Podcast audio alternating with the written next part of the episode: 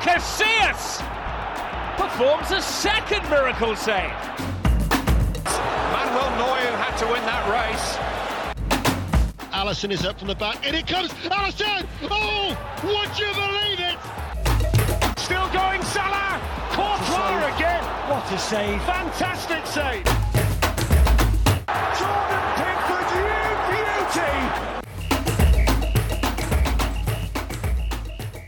Der fünfte Spieltag der Bundesliga ist vorbei und es ist wieder mal höchste Zeit, über die Torhüter zu sprechen an diesem fünften Spieltag der Männer-Bundesliga und ich mache es wieder nicht alleine. Ähm, wie schon in der letzten Woche haben wir jetzt einen Debütanten wieder mit dabei, nämlich äh, Max Krumm, äh, Torwartkoordinator aus dem NLZ von dem SV Darmstadt. Max, schön, dass es geklappt hat. Schönen guten, ja, guten Tag, kann man eigentlich schon sagen. Ne? Ja, Gude, danke für die Einladung. Bin Ah, gerne Gude, dabei. stimmt, das ist ja Hessen. Oh Gott, Himmels Willen, Gut ja. ist das in Hessen. Da habe ich schon so oft hier mit Johannes Gieber zu tun gehabt, ähm, der schönsten Stimme Hessens, aber ja, nicht mal, nicht mal dieses, diese Begrüßung konnte ich da hinkriegen. Aber naja, es ist Montag, aber ich hoffe, wir kriegen das hier alles gut über die Bühne, lieber Max. Ähm, lass uns einfach mal, bevor wir reinstarten, kurz darüber sprechen.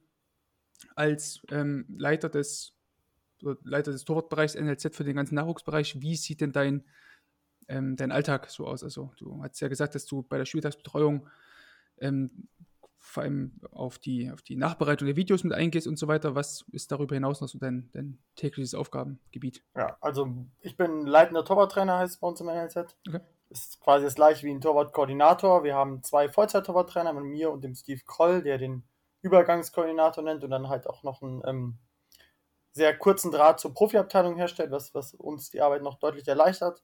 Ähm, mein Arbeitsalltag sieht eigentlich so aus, dass ich ähm, montags viel die Besprechung vom Wochenende mache mit dem Steve zusammen, wo wir uns dann die Videos gegenseitig Torhüter zeigen und besprechen.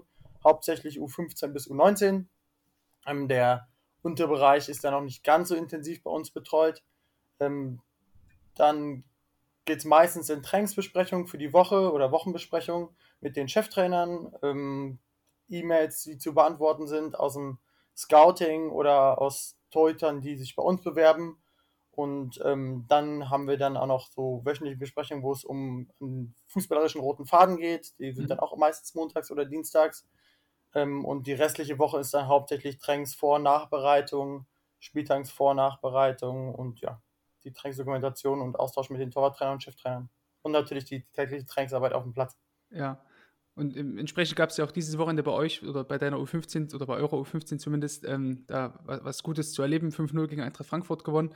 Ähm, Sieg und zu 0 ist ja, denke ich mal, das Beste, was man haben kann als War, war ne? in Freiburg, Eintracht Ja, in Frankfurt Freiburg, ach, sorry, ach, sorry, ja. Eintracht Frankfurt war die Woche danach. Ähm, SC Freiburg, ja, war super. Gerade für so eine lange Fahrt ähm, Mhm. ist für die Jungs natürlich dann auch sehr anstrengend, äh, wenn man das an einem Tag macht. Also solche Fahrten sind bei uns im U15-Bereich leider auch keine Hotelfahrten, ähm, Mhm. was es etwas entspannender machen würde, aber drei Stunden hin, dreieinhalb zurück, das, das Mhm. lässt sich dann doch ähm, im Bus sehr deutlicher äh, aushalten, wenn man dann 5-0 gewonnen hat.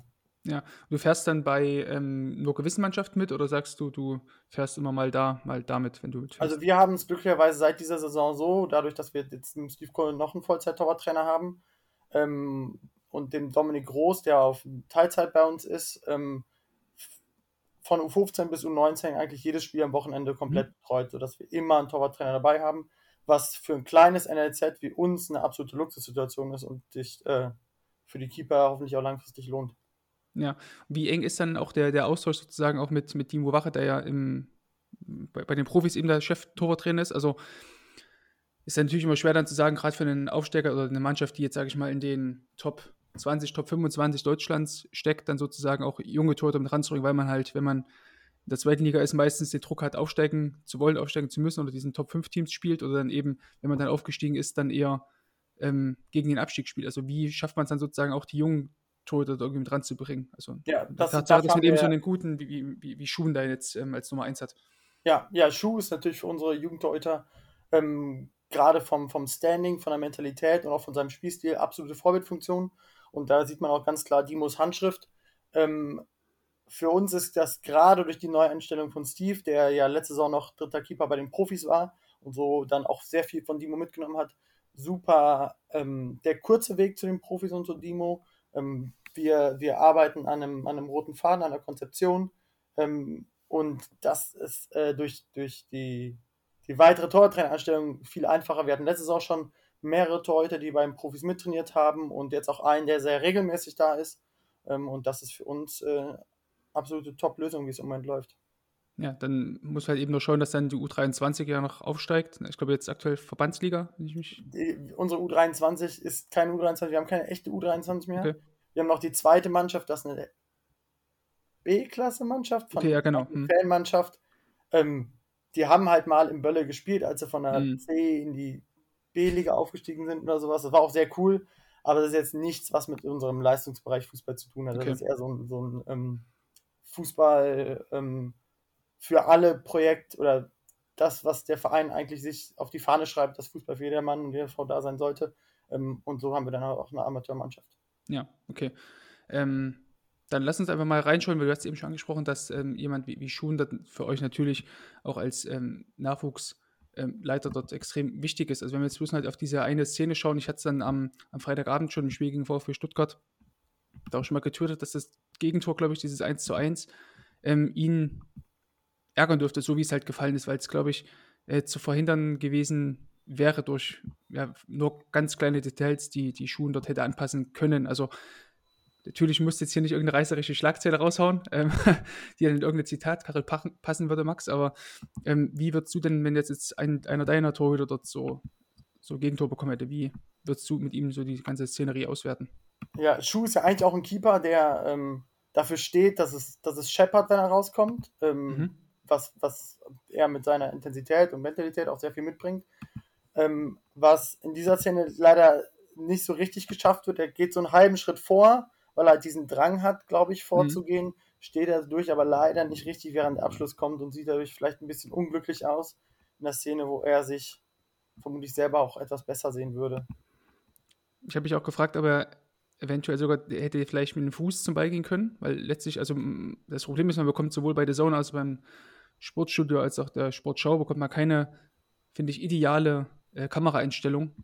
Idealerweise natürlich ja. hinterm Tor, wo man sieht, wo der Ball genau eingeschlagen hat. Aber wenn man so diese erste, dieses Live-Bild sozusagen nimmt, ne, sieht es für mich schon so aus, als würde der Ball dort einschlagen, wo sein Fuß halt dort vorher stand. Ähm, ich bin generell jetzt kein Freund, dass jetzt in den letzten zehn, ja, fast schon 15 Jahren so ein bisschen aufgekommen ist, so vor allem mit Jan, mit Jan Sommer, dass so körpernahe Schüsse so ganz oft einfach versucht werden, mit der Hand zu klären. Also wie, wie stehst du dazu? Also bist du da auch hier? Ja, da bin ich auch immer ein Freund davon, auf die Fähigkeiten der Torhüter zu gucken. Und ja. der Schuh hat halt eine super starke Hüftmobilität und einfach auch sehr schnelle Fußabwehr. Mhm. Ähm, und in Szenen, wo man gerade in der Bewegung ist, ist es auch deutlich einfacher, noch einen Fuß rauszustellen, als dann den Körperschwerpunkt so zu verlagern, dass man die Hände noch am Boden kriegt. Und natürlich ist es Hände vor Füße in den meisten Fällen, weil einfach mehr Kontrolle da ist und die Möglichkeit ist, den Ball festzuhalten, mhm. was natürlich das äh, immer das Ziel sein sollte. Ähm, aber gerade wenn der Körper noch in der Bewegung ist, ist ein Fuß rausstellen oft einfacher als die Hände. Und das ist dann gerade im 16er, wenn der Ball da abgelegt wird, manchmal hilfreicher. Ja, ich finde halt, manchmal ist es auch so, dass gerade diese ganz körpernahen Schüsse, also die, wir werden noch eine andere Szene von Noah Atubolo eingehen, die ein bisschen anders war, wo er auch eine ähnliche Technik nimmt, aber die halt einfach reifer war, finde ich, von der, von, von der Technik, so wie er es ausgeführt hat, ähm, ist es auch manchmal so, dass du dann viele Schüsse, die du eben versuchst so abzuwehren mit der Hand, dann eher unkontrolliert abgewehrt werden als mit dem Fuß. Ich finde, mit dem Fuß hast du manchmal noch ein bisschen mehr Kontrolle darüber, weil den Ball noch einen Tick weiter vielleicht abwehren könntest. Und es ist ja recht selten gesagt, dass der Ball dann auch immer gleich festgehalten wird. Ich meine, Milio hat aus, wie Meter waren das? Acht Meter oder sowas geschossen, zehn Meter. Zu Schuhen war es dann, ähm, durch seinen Vorrücken. Also, ja, also ja schwierig. Gerade wenn man da nicht ordentlich zum Stehen kommt, ist es super schwer mit den Händen zu kommen. Und ja. Schuh ist jemand, der, der viel mit, mit sehr, sehr schnellen Fußabwehr auf Kurzdistanz arbeiten kann. Mhm. Das hat er hier leider nicht geschafft. Ja, war, war jetzt auch kein Vorwurf generell gegen ihn. Also ich finde, hatte ich auch schon die letzten Wochen immer mal gesagt, dass er eine absolute Bereicherung derzeit ist, auch für die, für die Bundesliga. Ähm, finde ich ein sehr, sehr kompletter Torhüter auch, der wenig bis keine Schwächen hat und das zeigt eigentlich auch, wie, ja, wie, wie gut eigentlich auch so in, dem, in den äh, Zweitligamannschaften auch gearbeitet wird und auch, also wenn ich mir auch gucke, so, ob das jetzt ein Dreves ist oder sowas, der ja auch ein sehr, sehr guter Keeper ist, ähm, der hat schon die zweite Bundesliga in den letzten Jahren sehr, sehr viele gute Zweitliga-Keeper rausgebracht, auch so ein Manuel Riemann oder so, ne, die jetzt immer noch in der ersten Liga spielen, Stefan Ortega und Co. Ähm, das sind dann schon die Leute, die eigentlich ja, mehr oder weniger born and raised aus der zweiten Liga sind, finde ich. Ja, ja, weil das halt auch oft ein anderes Pflaster ist ähm, als in der, in der ersten Liga. Und vielleicht gibt es da dann auch für den einen oder anderen Verein auch mal eine Chance, jemandem ähm, eine Chance zu geben. Und das hat in Darmstadt in den letzten Jahren immer fantastisch geklappt. Da haben die Torhüter immer performt. Und da ist Schuh halt auch wieder ein super Beispiel dafür, der, der die Darmstädter Handschrift trägt. Mhm. Wie, wie, wie, würde, also die Handschrift sieht dann aus, dass, also ich finde bei, bei Schuhen ist mir halt, dass es so ein, ja, in, in, in England würde man sprechen, so ein Natural Goalkeeper ist. Also dieses klassische, diese Anführungsstrichen Grundtugenden hat er voll drin, Zielverteidigung, mhm. gutes Timing auch im Rausrücken, ähm, auch so diese Vorstoßigkeit im Rausrücken hat er einerseits drauf, andererseits auch dieses, also wenn ich an dieses Gladbach-Spiel denke, als er dort den Elfmeter dann noch gehalten hat, ähm, wie er dann noch die, die eigenen Fans gepusht hat und alles, also das war schon, ist irgendwie so, so eine gewisse Ausstrahlung, die er da ja. hat. Also ist das auch so eine Ausstrahlung, also wenn ich an Dimo Wache dort zurückdenke als Spieler, war ja auch ähm, so, so ein ähnlicher Torwarttypus, ne? Ja, absoluter Mentalitätstorhüter, der auch Fanliebling ist. Also Tortrikots bei Fans sieht man leider äh, bei vielen Vereinen nicht so oft. Bei uns ist es schon gerade das gelbe Trikot, sieht man auch oft im Stadion und so. Mhm. Und ähm, wenn der, der, wie Marcel dann oft die, die Big Saves hat und die Fans mitreißt, ist dann schon auch wichtig und gerade in der Aufstiegssaison wichtig für die Mannschaft und den ganzen Verein gewesen. So sind dann nochmal Euphorien entstanden in Momenten, wo es vielleicht dann nicht so rosig aussah, aber dann, wenn dann so ein Big Save kommt und er jubelt, wie andere beim Torschuss jubeln, reißt das halt das ganze Stadion mit. Ja, ist auch gerade das Schönste, dass dann Torhüter auch in solchen Situationen sich selbst auch mal richtig feiern. Wenn ich ja kein Freund davon bin, wenn dann irgendwelche Stadionsprecher, dann in Mainz ist es, glaube ich, ganz extrem, dass dann immer der Stadionsprecher mit der Nummer 27 und dann ne, Robin und die Fans dann den Namen skandieren. Ja. Muss man nicht bei jeder Szene machen. Also, wenn das in der 90. so ein Big Save ist, bin ich voll bei dir unter gehalten Elfmeter, aber muss auch nicht bei jeder Szene sein. Ja, sehe ich voll, aber ich finde es auch einfach schön, dass die Leute mal ein bisschen genau, Wertschätzung ja. kriegen weil jeder, jedes Stolpertor wird gefeiert wie sonst ich bin auch ein großer Fan davon, wenn meine Jugendtorhüter einfach mal eine Kahnfaust oder sonst was beim Jubeln machen, wenn sie ah, einfach ein Ding super, raushauen. Ja. Ähm, und das sieht man bei Profis halt oft auch am Trainingsplatz, dass die sich selbst im Training für ein, für ein Save einfach feiern, weil das sich selber und die Mannschaft mitreißt und dann also halt auch die, die Autorität und die, die Intensität dauerhaft ausstrahlt, die, die ein Torhüter auf dem Platz halt haben sollte. Hm. Ist tatsächlich auch so ein, so, so ein Thema, was ich auch versuche, bei meinen Keepern irgendwie so mit reinzubringen, dass man dann wirklich auch mal so diese Intensität oder man so diesen Wettbewerbsgedanken so ein bisschen reinbringt und dann nicht immer so jeden Ball, na gut, es ist halt drin, im Torwarttraining, mach halt einen kleinen, kleinen Wettkampf, dann ist er halt drin oder heißt, ist er halt drüber gegangen oder so, na, dann ist es halt so nächste Aktion, aber das ach, ist ja trotzdem noch das Schönste, wenn man so eine, so eine kleine, kleine Wettbewerb so untereinander hat und vielleicht schon mal im Torwarttraining auch mal Tore schießen kann. Ne? Ja, ja, bin ich auch äh, absoluter Fan von, von sowas. Es ist halt eine Mischung aus, das müssen die Torhüter wirklich lernen, so das Motto, ich hatte mit, letztes Jahr mit der U15 ähm, das Motto, glanzplakativ lieber in die Fresse als ins Tor. Und so haben die Jungs auch gehalten. Das hat super funktioniert. Ähm, das müssen sie zum einen lernen, ob man es jetzt Willensschulung nennen will oder sonst was. Ähm, aber halt dieses unbedingt in den Ball rein. Zum anderen müssen sie es auch irgendwo mitbringen. Also das ist auch schon bei den Allerjüngsten, die hm. müssen einfach sich gerne in den Ball schmeißen, ohne Angst. Und das wenn man ja. das nicht mitbringt, ist, wenn es gar nicht mitbringt, ist es auch ganz, ganz schwer zu lernen. Ja, das stimmt, ja, auf jeden Fall. Also sagt man immer, dass Tote dann so ein, so ein kleines Rad abhaben müssen. Ja. Sich in ein bewegtes Ziel reinzuschmeißen, ist ja beim ersten Mal nicht so intuitiv. Ähm, von daher ist das schon äh, nachvollziehbar. Letzter Punkt jetzt noch zu, zu dem Thema, weil du eben äh, Willensschulung angegeben hattest. Ähm, ich habe mal gesehen, dass ähm, Dimo Wache immer im Wintertrainingslager war es, glaube ich, immer so eine Schweineübung ganz am Ende macht im Sandkasten oder am, Strand, wo man damals war. Also wie, wie stehst du zu solchen, ich will mal sagen, Gary Ehrmann-Übungen, die dann. Also Dimo macht sehr, sehr hartes Training. Mhm. Ähm, und das hat auch einen guten Grund, weil alle Torhüter in den letzten Jahren bei ihnen sehr, sehr gut performt haben. Und da ist auch ganz klar die Devise, dass die Torhüter gegen Widerstände ankämpfen mhm. lernen sollen. Ähm, und wenn das so gut funktioniert, gibt es da keine Argumente dagegen. Ja, klar bin auch dann auch ein, also ich bin nicht immer so ein Freund davon, dass man sagt, gerade auch Gary Ehrmann, ne, der immer so ein bisschen belächelt wird für seine, mhm. für seine Übungen, wo irgendwelche Tote dort über ein Fahrrad springen müssen oder so. Ähm, letztlich gibt der Erfolg ihm dann ja auch recht oder die, seiner, seiner Arbeit auch recht. Ne? Tobias Sippel hat, glaube ich, mal gesagt, dass er so zwölf Übungen hat. Die zieht er jede Woche halt durch.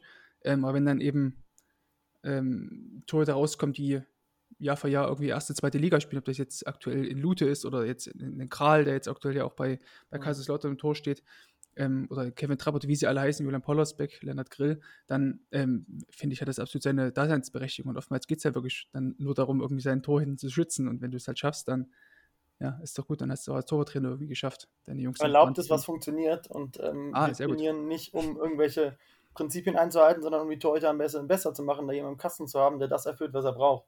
Und das ist halt in Großteil der Fälle Bälle zu halten. Und wenn sie das lernen, ist das Ziel erreicht.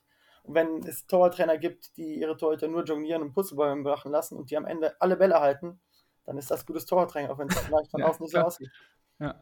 Purzelbaum hat mir letzte Woche schon sehr unterschätztes Tool bei jungen Torhütern, dass man es auf jeden Fall trainieren Ich, sollte. ich, ich benutze es sehr gerne, gerade bei den Kleinen, weil es auch viele nicht können tatsächlich, als Strafe, wenn sie daneben schießen. Wenn ich es falsch machen lasse und so ein, das ist dann immer für die so ein, oh nee, jetzt wieder Putzelbaum, aber so funktioniert es halt ganz gut.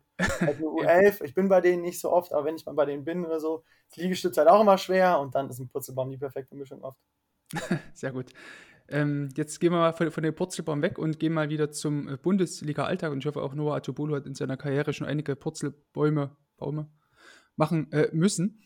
Ähm, auf jeden Fall, wenn es darum geht, wenn er eine gute Parade gemacht hat, dann muss er eigentlich keinen Purzelbaum machen. In dem Fall hat er, finde ich, eine sehr, sehr gute Parade gezeigt. Ich hatte es vorhin schon mal angesprochen. Wir haben jetzt hier eine Situation, in der Omar Mamouche ähm, halb rechts ähm, in den Strafraum eingedrungen ist und dann ähm, aufs lange Eck zielt mit dem rechten Bein, also das, das Ball oder das Tor ferne Bein sozusagen, kommt da zum Abschluss, schießt ins lange Eck. Und Atubolo, finde ich, taucht sehr, sehr gut ab, weil er es auch schafft, ähm, einerseits den richtigen Winkel zu haben. Also er hätte auch genauso gut die kurze Ecke dicht gemacht mit seiner, mit seiner Position, die er da eingenommen hat und gleichzeitig aber auch die lange sehr, sehr gut zugemacht mit dem einfachen Abkippen. Und in dem Fall hier die Entlastungsbewegung, also war, finde ich, schon eine sehr, sehr gute, erstmal taktische Entscheidung von ihm, so zu stehen, dann aber auch die technische Entscheidung, ins äh, Entlasten reinzukommen. Also sprich, ne, rechtes Bein weggezogen, Hüfte nach unten gebracht und dann äh, den Ball auch, finde ich, sehr sauber und ähm, sicher zur Seite abgewehrt. Ja, was, was meiner Meinung nach oft ein unterschätztes Tool ist für Torhüter, ist im, die Positionsanpassung früh genug und dann im Gleichgewicht stehen, wenn die Flanke oder der Pass oder der Abschluss kommt, um darauf reagieren zu können. Das macht er hier super, dass er sehr gut im Gleichgewicht steht und wenn der Abschluss kommt, ist er bereit, um den Abschluss auch abzuwehren und trotzdem in einer guten, in einer guten mittigen Position im Tor zu stehen. Da gibt es halt oft Torhüter, gerade auch im Jugendbereich, die verschieben dann die Position und sind aktiv und wollen und machen einen Schritt vor, zurück und wenn der Abschluss kommt, sind sie gar nicht bereit und das ist in solchen Aktionen dann oft tödlich. Ja, ähm, mir gefällt auch sehr gut so seine, das, sein, sein Oberkörper, wie er so nach vorne leicht geht. Also man hat dann in dieser, in dieser Live-Einstellung sieht man jetzt sehr, sehr gut, wie er dann ähm, ja fast schon, das sieht also ein bisschen so aus, als würde er nach vorne fast überfallen, was ich immer erstmal gut finde, wenn Torhüter mit, dem- mit dem Oberkörper eher nach vorne geneigt sind, als, als wenn sie irgendwie so nach hinten fallen und irgendwie mit, mit, ja, dann auf den Arsch fallen. Ähm, gefällt mir auch sehr, sehr gut, aber spricht ja auch dafür, dass er halt frühzeitig seine Position äh, da einfach eingenommen hat. Ne?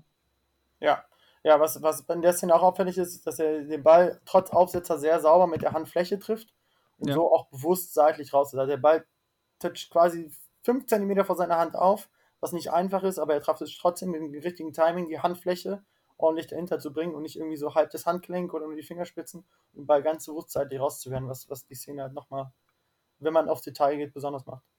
Ja, ja, sehr gut. Wäre mir jetzt gar nicht so aufgefallen, dass der vorher nochmal aufgesprungen ist. Was mir noch aufgefallen ist, ähm, vielleicht letzter Punkt dazu, Max, ähm, sein sehr, sehr breiter Stand vorm, vorm Abschluss. Also der, der ist ja nicht mehr nur Schulterbreit, das ist ja nur wirklich deutlich über Schulterbreit. Man sieht es an dieser einen Hintertorperspektive. Ähm, Finde ich, ist an der Stelle aber tatsächlich auch ähm, notwendig, wenn er dann so in das äh, Entlasten reinkommen will, ne? weil er sich dann vielleicht noch einen Tick mehr noch ähm, über das linke Bein noch ein Stück abdrückt, ganz leicht. Ne? Ja, also grundsätzlich bin ich eher Fan von, von der schulterbreiten Mhm. äh, Grundstellung, aber gerade bei diesen, bei diesen sehr nahen Distanzen ähm, gibt es Torhüter, die funktionieren so deutlich besser und gerade auch diese Schweizer Hoffenheimer Torwartschule mit Baumann und Co., ähm, da gibt es viele, bei denen funktioniert das sehr gut und wenn sie dann solche, so, so die Bälle raushalten, ist das natürlich gerade aus der Nahdistanz fürs Entlasten nur hilfreich. Ja, ich finde halt auch, dass das ganze Thema Technik auch hier und da überbewertet wird, weil es ist halt immer nur so ein Weg, eine Parade oder den Ball zu halten und nicht der Weg sozusagen. Ne? Man hätte jetzt auch sagen können, du musst jetzt ähm, schulterbreit stehen und dann ansonsten alles andere wär, wäre technisch falsch. Letztlich geht es, du hast vorhin auch schon gesagt, darum Bälle zu halten, wenn man das halt macht.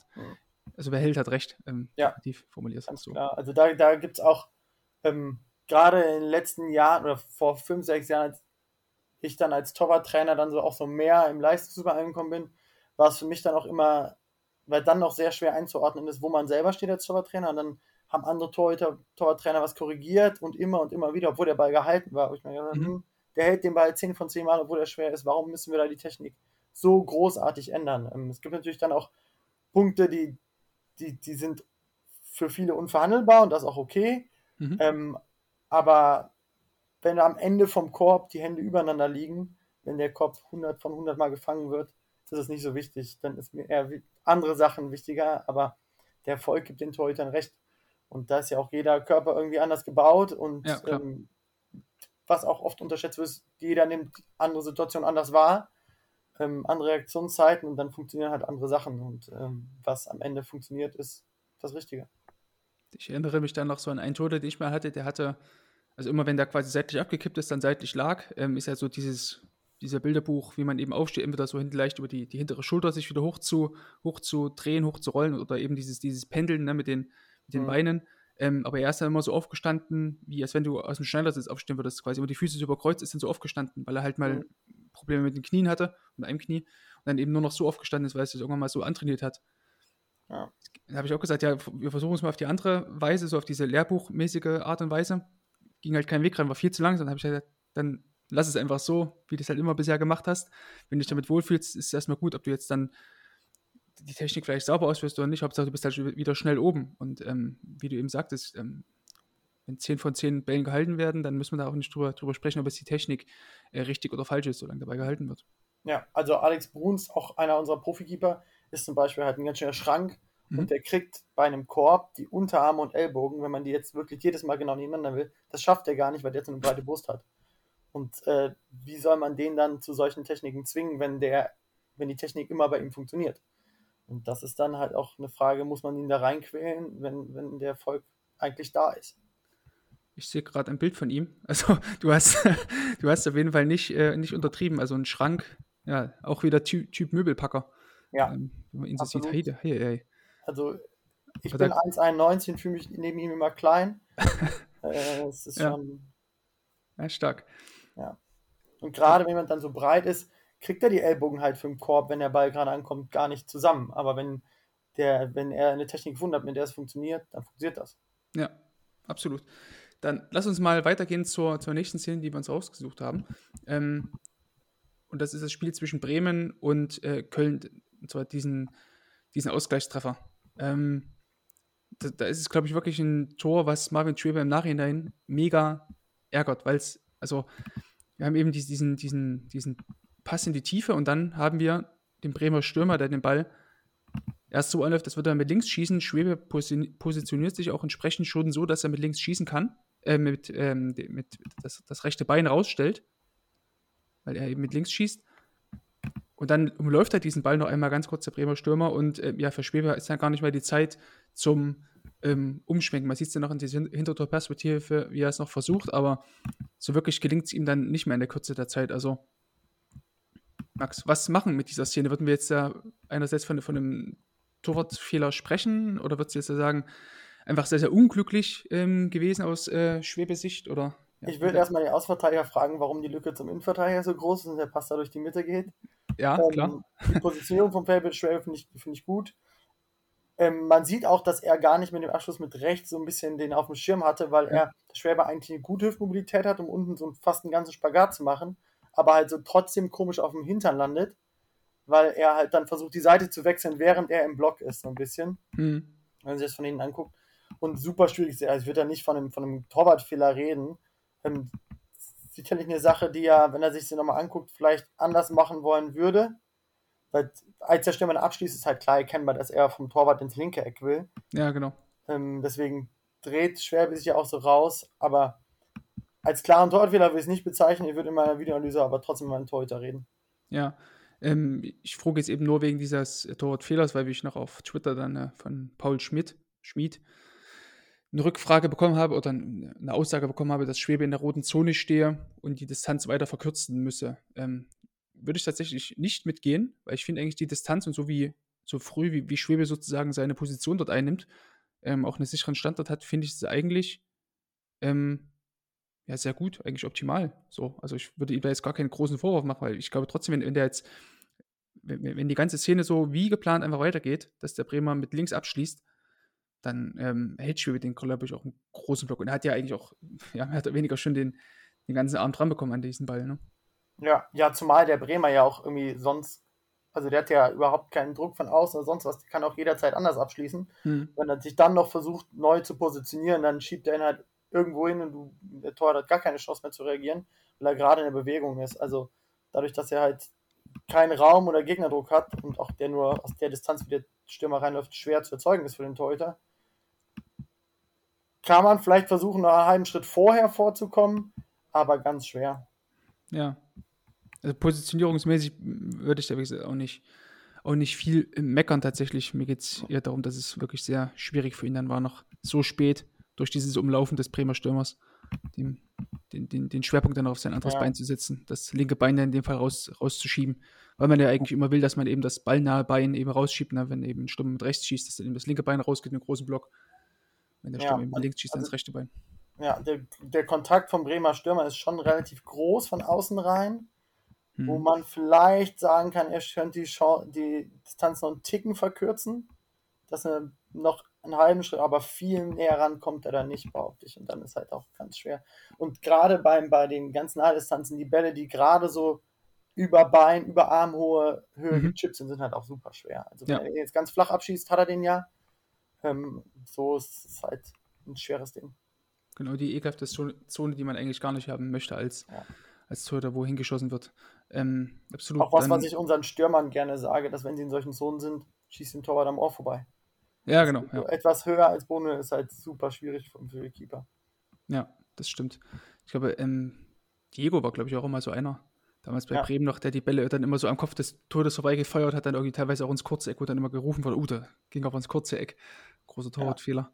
Ähm, ja. Ja. von daher ist das schon eine ähm, ne, ne, ne Situation oder eine ne, ne Szene, die ähm, für Torhüter, äh, für, für Stürmer natürlich, meine ich, ähm, recht wichtig wäre, dass man dann eben den Kopf schießt. Versucht, ich schönen, schön, die, Seite, die auf Null zu schießen.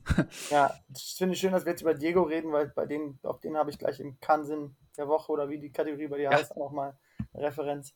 Okay, sehr gut. Dann lassen Sie dann gleich noch dazu kommen. Bevor wir das machen, müssen wir noch auf das letzte Spiel schauen, was ich mir noch rausgesucht habe. Und zwar Leverkusen gegen Heidenheim ähm, im Tor. Oder im Fokus steht jetzt hier Kevin Müller bei Heidenheim.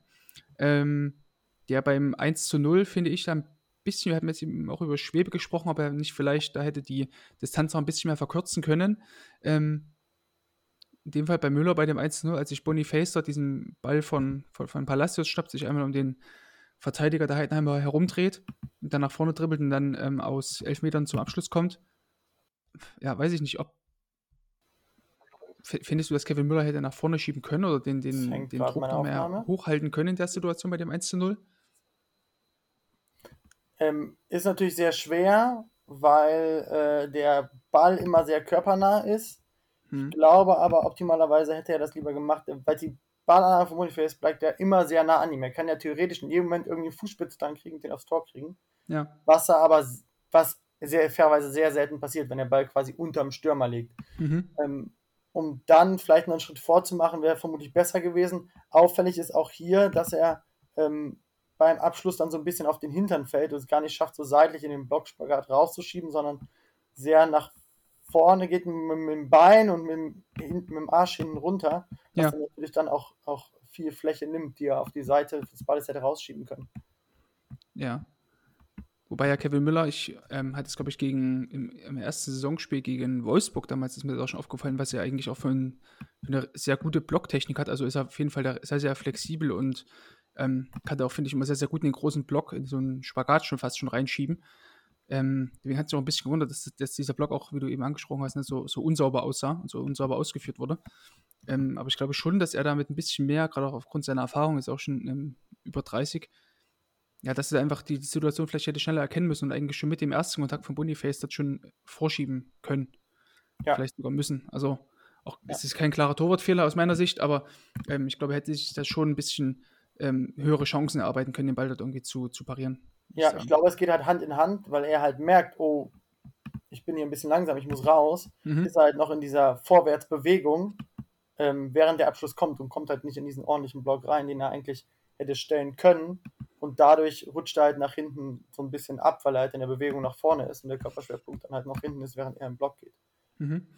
Bist du dann auch so ein Fan, der oder ein Fan davon, den, den großen Block einfach so einfach durchzuschieben, dass man dann, dass das Kevin Müller sozusagen auf Verdacht einfach jetzt da, da reingegangen wäre in die Aktion, dass er, er gar nicht groß reagiert?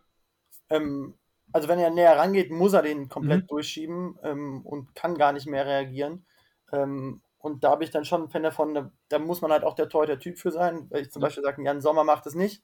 Ja. Marcel Schuhn schiebt auf jeden Fall voll drauf und geht da ganz in Spagat. Ähm, wie er erlaubt ist, was funktioniert. Aber in der Szene wäre der Ansatz vorschieben, viel Fläche machen, Druck machen und äh, dem, dem Stürmer möglichst wenig Platz geben, anstatt zu reagieren, doch die bessere Variante gewesen. Mhm.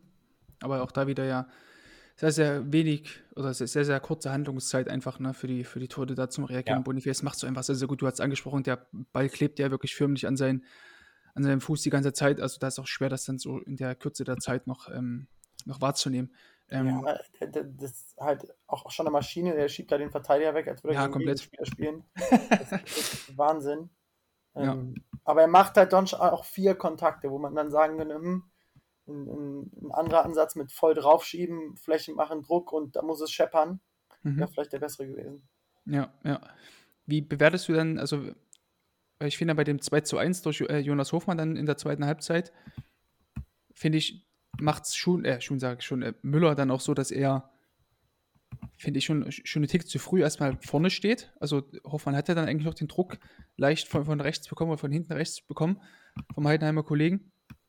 Ähm, und Müller steht dann ja schon zwischen Elfmeterpunkt und ähm, 5 Meter Linie, also so 8, 7, 8 Meter vor seinem Tor. Ähm, fällt er natürlich auch viel zu früh runter. Das ist, glaube ich, so der, der zweite Punkt. Aber ich glaube, der erste, wenn er sich noch ein bisschen mehr Zeit lässt und hinten bleibt in seinem Fünfer, bis Hofmann zu den ersten Kontakt im 16er macht und dann das vorschiebt, dann schießt Hofmann, glaube ich, gar nicht erst direkt, weil Hofmann nimmt den Ball ja, glaube ich, einmal kurz an und mit, nach dem Pass von wiederum Palacios. Und dann, er kommt sogar direkt zum Abschluss. Also er, er, er schießt ihn eigentlich direkt, direkt ne?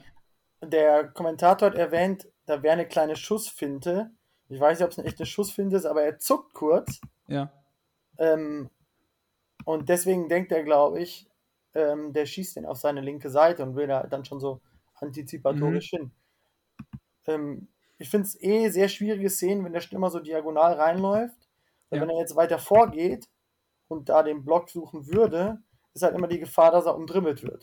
Der Block, da, ich, ich finde, den Block kann er dort gar nicht stellen. Also ich finde, er kann überhaupt, also noch weiter vor kann er fast gar nicht, weil wenn, wenn wir quasi sehen, wo Hofmann dort einläuft, ja. ähm, also das hat sich ja überhaupt gar nicht angebahnt, sag ja. ich mal, dass der da irgendwie reinstartet. Also das ist brutal schwierig, dort den Ball vorher abzufangen. Ich glaube, er hatte, Müller hatte, glaube ich, kurz vorher nochmal so eine Situation, in der er ähm, den Ball abgefangen hat an der 16er Kante dort. Ähm, mhm. Aber ansonsten, also finde ich, also weiter vor kann er fast gar nicht. Ich würde den eher ein bisschen weiter hinten sehen tatsächlich. Ja, genau, das, das, war ja mein Punkt. Also mhm. weiter vor ist nicht möglich. Selbst wenn er da einen Block will, würde er einfach umdribbelt. Wenn er stehen bleibt, dann muss er halt wirklich auch reagieren und da hat er vielleicht einen halben Schritt weiter hinten bessere Chancen zu, wie ja. du schon gesagt hast. Ähm, aber dieses Zwischending stehen und dann Seite raten ist halt ganz schwierig. Ähm, wobei, wenn das eine echte Schussfinte ist, die natürlich auch absolut genial ist. Aber es ist jetzt ganz hab jetzt, Ich habe jetzt auch keine große gesehen.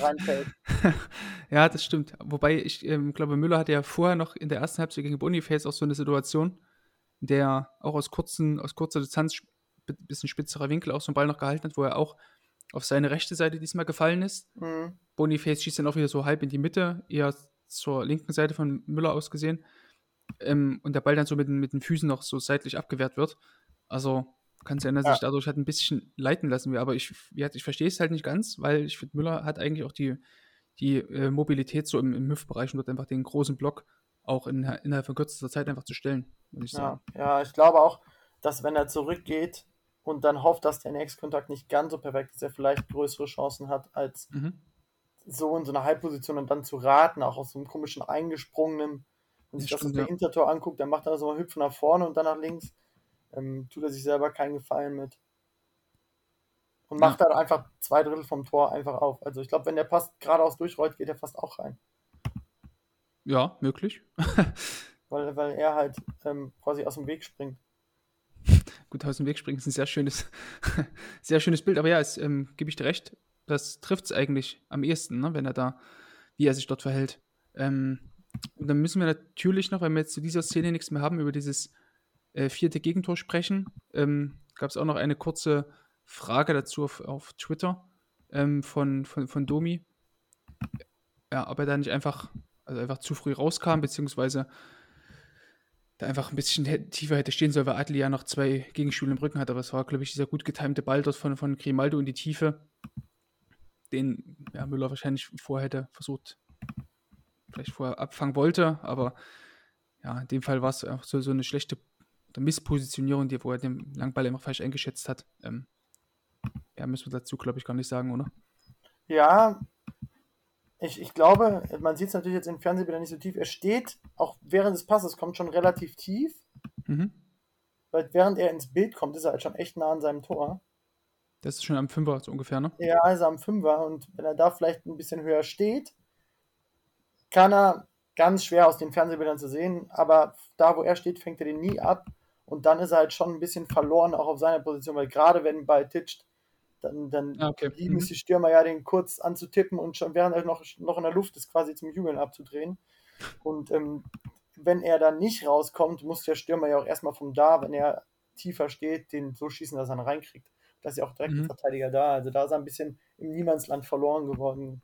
Bin eh ja. kein Fan davon, wenn die, wenn die Torhüter aus einem zu spitzen Winkel sich immer dazu verleiten lassen, rauszukommen also spitze Winkel wäre jetzt in meinem Fall, also ich sehe das immer so, immer wenn, wenn quasi die, die Zone seitlich neben dem, neben der, neben dem 5-Meter-Raum, ne, neben dieser vertikalen 5-Meter-Linie, mhm. das ist für mich auch immer so eine, so eine Zone, wo ich sage, ach, geht da lieber nicht hin, selbst wenn der Stürmer den Ball jetzt hier annimmt, in dem Fall Adli, ne, wenn er den jetzt nur angenommen hätte und wäre dann auch ohne Gegnerdruck weitergelaufen, hat der Tode ja trotzdem immer erstmal einen besseren Winkel, ähm, den ja. Ball zu verteidigen, also ja, ja, gebe ich dir völlig recht. Und guten, guten Punkt, den du da gemacht hast ähm, bezüglich des äh, Auftitschens, dass der Stürmer gerne noch einfach noch das Ding anschippen und schon mal abdrehen, wie es ja. dann letztlich hier gemacht hat. Ähm, ja. ja was soll hier passieren, wenn er jetzt nicht rauskommt? Dann nimmt mhm. er den Ball ja an, ist eben im Tempo nicht auf Richtung Tor unterwegs, sondern zu, zur Grundlinie. Und da ist er, glaube ich, deutlich besser bedient, wenn er den einfach da erstmal laufen lässt. Mhm. Also alles in allem jetzt kein so guter Tag für Kevin Müller, ähm, wobei jetzt auch die, die Situation für ihn auch, finde ich, teilweise sehr schwierig waren oder so 50-50-Spiele, wo man auf jeden Fall in kurzer Zeit eine Entscheidung treffen muss. Es waren jetzt ja keine krassen Patzer da irgendwie dabei, so bei ihm. Ja, ja, sehr undankbare Szenen für einen Keeper. Hm. Ähm, dann würde ich sagen, Max, haben wir diesen Spieltag hier abgefrühstückt. Wir haben jetzt natürlich, du hast es vorhin schon mal anklingen lassen, ähm, mit Diego, ähm, wieder unsere Kategorie, die, die wir jetzt letzte Woche hier im Podcast hatten, nämlich den Kahnsinn der Woche, also irgendwelche Kuriositäten oder irgendwelche Themen, die jetzt unter der Woche passiert sind, die ähm, nicht so den, den großen Fokus hatten. Den ähm, möchten wir diese Woche wieder vorstellen. Und du hast jetzt ja vorhin schon was mit Diego anklingen lassen. Da bin ich jetzt mal sehr gespannt, was du jetzt hier aus der Hut Überleitung. Ja, ja ähm, ich habe mir die Szene von aus der Champions League, wo ähm, der Torhüter Provede von mhm. Lazio Rom das 1-1 gegen Atletico Madrid macht. Und ähm, du hast mir ja gesagt, ich soll mir eine Szene raussuchen, die, die beschäftigen, die was Besonderes sind. Und ähm, es ist halt das zweite Mal, dass ein Torhüter in der Champions League aus dem Spiel heraus trifft. Äh, ja. Beziehungsweise nicht ein Elfmeter, sondern wirklich aus dem Spiel heraus. Grüße an Hans-Jörg Butt. Ne? Ja, ähm, und wenn das dann mal passiert, dann müssen wir das in einem Torwart-Podcast meiner Meinung nach auch mal erwähnen. Ähm, Wahnsinn finde ich, oder Kahnsinn, oder wie auch immer Wahnsinn, man das nennen möchte. ähm, das schöne Wort, was du dir da ausgedacht hast, ähm, dass er, wenn man sich die Szene anguckt, als einziger bei dieser zweiten Flanke, die da kommt, Vollgas in den 16er raus und diesen Ball nochmal will, nochmal eine ganz andere Intensität hat, als die ganzen Feldspiele, die da noch halt mit dem Schiedsrichter reden. Und er kommt da mit einem Vollsprint rein und nickt das Ding ins Tor. Und das ist für mich als, als Fußballromantiker, jetzt nicht als hauptberuflicher Torwarttrainer, sondern als als Fußballfan die schönsten Szenen im Fußball, wenn ein Torhüter aus einem Tor rauskommt und vorne mitmischt und das dann erfolgreich mit, eventuell oder auch zurücklaufen muss, das ist auch immer sehr schön. Deswegen Diego, ich musste an Stefan Straub denken, der äh, im Vollsprint damals von Alemannia Aachen mhm. wegen, versucht hat, das Diego-Tor 60 Metern zu verhindern. Und Torhüter, die dann zurücklaufen, egal auf welchem Niveau, sehen leider oft so aus, als wären sie noch nie in ihrem Leben gelaufen. Ja, wenn die da 80 Meter Sprints machen müssen, das ist mir schon passiert. Es ist auch egal, auf welchem Niveau das ist, ob das in der Champions League oder in der Bundesliga wie bei Stefan Straub ist oder bei meinem Unifußball, wo meine Freunde dann ins Tor oder ich zurück. Und das ist immer Wahnsinn, wenn, wenn Torhüter aus dem Tor raus sind oder wenn, wenn Feldspieler am Tor sind. Das ist so das andere, was das, das eigentlich das Schönste im Fußball ist, wenn dann ein Feldspieler im Tor steht und er ist völlig verloren oder er macht es super wie im Laden Petric bei Basel, wo er da den Elfmeter hält. Ähm, Gibt es aber auch viele andere Beispiele, wie Harry Kane bei Tottenham, der dann so ein absolutes Ei kriegt, die dann im Tor sind. Ähm, das ist auch, auch wieder niveauunabhängig. Ob meine Freunde in der Uni waren, die dann plötzlich am Tor standen und wussten überhaupt nicht, was nur Sache ist. Oder halt ein Harry Kane, der, der einen Ball durch die, durch die Hosenträger kriegt. Und das sind für mich immer so, als Fußballfan und Fußballromantiker, die absolut schönsten Szenen im Fußball. Das muss jetzt nicht mal äh, per se als, als beruflicher Torwarttrainer sein, sondern einfach, wenn wir so eine Szene in der Champions League haben, dann muss man da auch mal drüber reden, was passiert, wenn Torhüter nicht im Tor oder wenn Fitchby am Tor sind.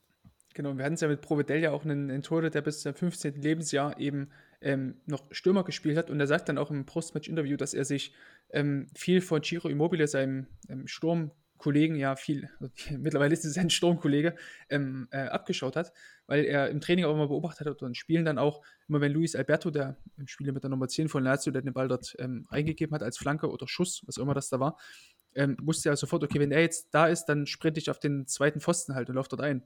Ähm, das hat er, finde ich, halt überall, also du hast schon gesagt, welche Intensität er dort reingestürmt ist und trotzdem immer noch so wach geblieben ist in der Situation. Also ein sehr, sehr schönes, schönes Tor auf jeden Fall, eine schöne Szene.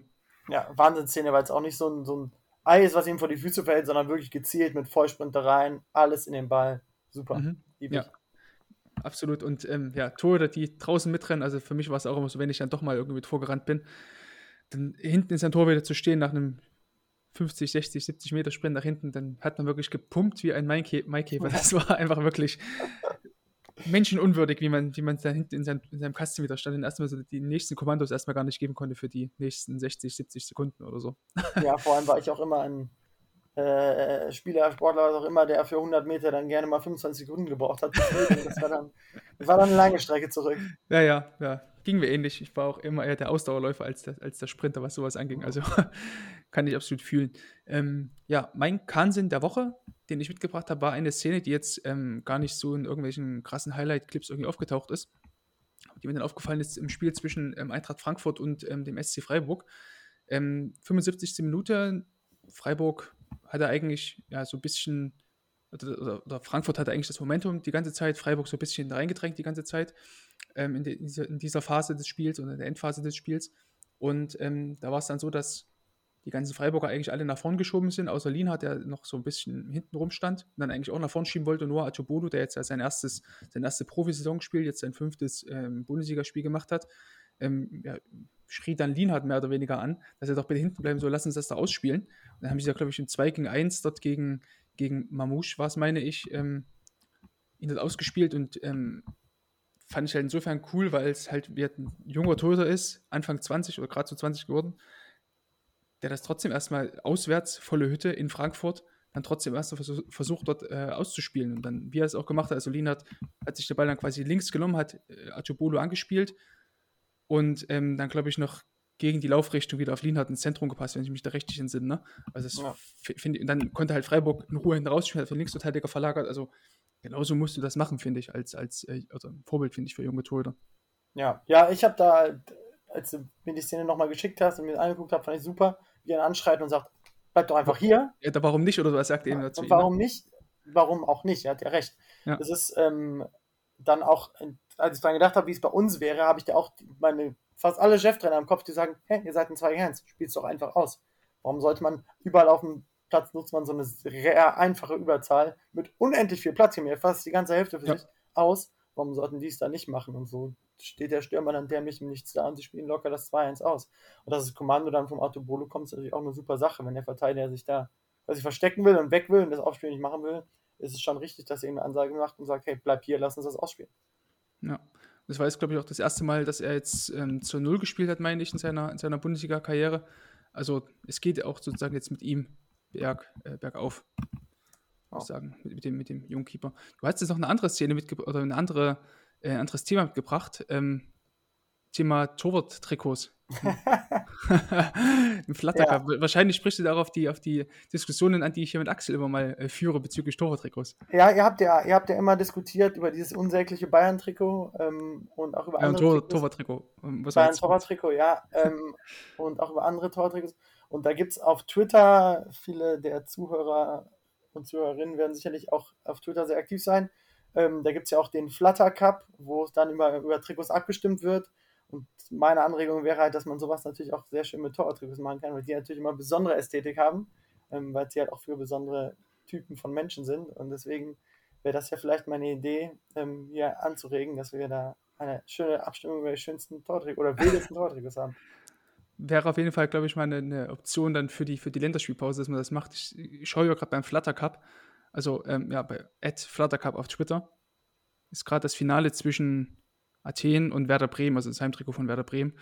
Ziemlich wild auf jeden Fall, aber ja, ich gebe dir recht. Auch wenn, ich glaube, beim, beim Torwarttrikot spielt noch ganz viel anderes mit rein, nämlich auch die Stutzen, die Hosen. Weil ich glaube, jetzt, wenn ich am Wochenende hat, glaube ich, ähm, Arsenal gegen, gegen Tottenham gespielt und da hatte David Raya alles komplett grün und dann aber so eine schwarze Hose an. So. Mhm. Der zieht auch einfach komplett grün durch. Tottenham hatte ja eh weiß und blau. Also er spielt ja viel mit rein, plus Handschuhfarbe noch, wenn ich irgendwie an Peter Cech damals denke, mit seinen Regenbogen-Handschuh. Ja. Äh, also da. Die, die, Champions League Adidas Ripons. Wahnsinn, 2012, diese, diese Dinger, die, ja. waren, die waren schon irgendwie geil, aber habe ich mir halt nie gekauft, weil wenn du mit so einem, mit so einem Handschuh irgendwie aufs Feld rennst, Landesliga, Kreiskreis, da musst du schon jeden Ball rausholen, ähnlich wie ja. als Torhüter mit irgendwelchen bunten Schuhen, darfst du niemals machen. Da muss ein schwarzer Puffer an den Fuß, das, das geht nicht ja. anders. Geht. Aber ja, sehr, sehr gute äh, Idee, die, wir da, die du eingebracht hast. Mal sehen, ob sich das irgendwie realisieren lässt. Wenn nicht, müssen wir wahrscheinlich mal irgendwie zum, zur Bundesliga Hinrunden Rückschau oder so mal eine, ein kleines Torwart-Trikot-Ranking machen und dann mal die, die Vereine und die ähm, äh, Ausrüster rügen an der Stelle. Ja. Sagen. Aber Darmstadt hat ja, glaube ich, ihr habt ja das, das Gelbe auf jeden Fall, was habt ihr da noch für, für, für ein zweites Trikot? Schwarz, ganz schwarz, sieht auch super ah, aus. das ist stark. Ja. Das ist stark eine, ja. eine Farbe kannst aber das hat der Schuh bisher noch nicht an, oder? Der trägt gerne gelb. Schuh trägt dazu auch diesen, ne, also gerade aktuell diesen Retro-U-Sport-Handschuh. So, so jo, die, die sind super, ja. Die gefallen mir auch sehr gut. Richtig ja. stark aus. Ähm, ja, aber das schwarze und gelbe Trikot bei uns sehen beide sehr gut aus. Und die Torhüter, sowohl bei, bei uns am NZ auch als auch der eine oder andere von den Profis war ganz froh, dass wir die Trikots von letzter Saison behalten haben. Nur halt einen neuen Hauptsponsor. Ja, stimmt, genau. Ähm, ja, dann habe ich gar nichts weiter dazu zu sagen. Ich bin ganz perplex, dass wir jetzt schon irgendwie so durch sind, Max. Hat sehr großen Spaß gemacht. Ich hoffe, liebe Hörerinnen und Hörer, es war auch so äh, kurzweilig und natürlich trotzdem interessant ähm, für euch. Ähm, erstmal lieben Dank, lieber Max. Ja, danke für deine Einladung. Hat Spaß gemacht auf jeden Fall. Ähm, freue mich immer, wenn man mit anderen Menschen über das Nerd-Thema Torwartspiel reden kann. Weil das, das ist natürlich dann auch irgendwie oft limitiert oder man hat immer nur die gleichen Leute, mit denen man reden kann. Ja, und umso schöner, dass du jetzt hier dein Debüt gefeiert hast. Ähnlich wie Daniel letzte Woche kann ich auch nur sagen, man hat dir den Druck überhaupt nicht anmerken lassen, hier zu performen. Also ähm, Chapeau an der Stelle. Danke. ähm, ja, und liebe Hörerinnen und Hörer, wir hören uns dann in der nächsten Woche wieder. Dann ist ja dann, ja, dann, genau, das ist der 2. Oktober dann nächste Woche und da haben wir tatsächlich auch wieder einen neuen Debütanten hier am Mikrofon. Aber da seid mal gespannt, wer da nächste Woche hier mit mir den sechsten Spieltag analysieren wird. In diesem Sinne, liebe Hörer und Hörer, bis dahin. Tschüss. Casillas performs a second miracle save. Manuel Neuer had to win that race. Allison is up from the back, and it comes. Allison! Oh, would you believe it? Still going, Salah. Courtois again. What a save! Fantastic save.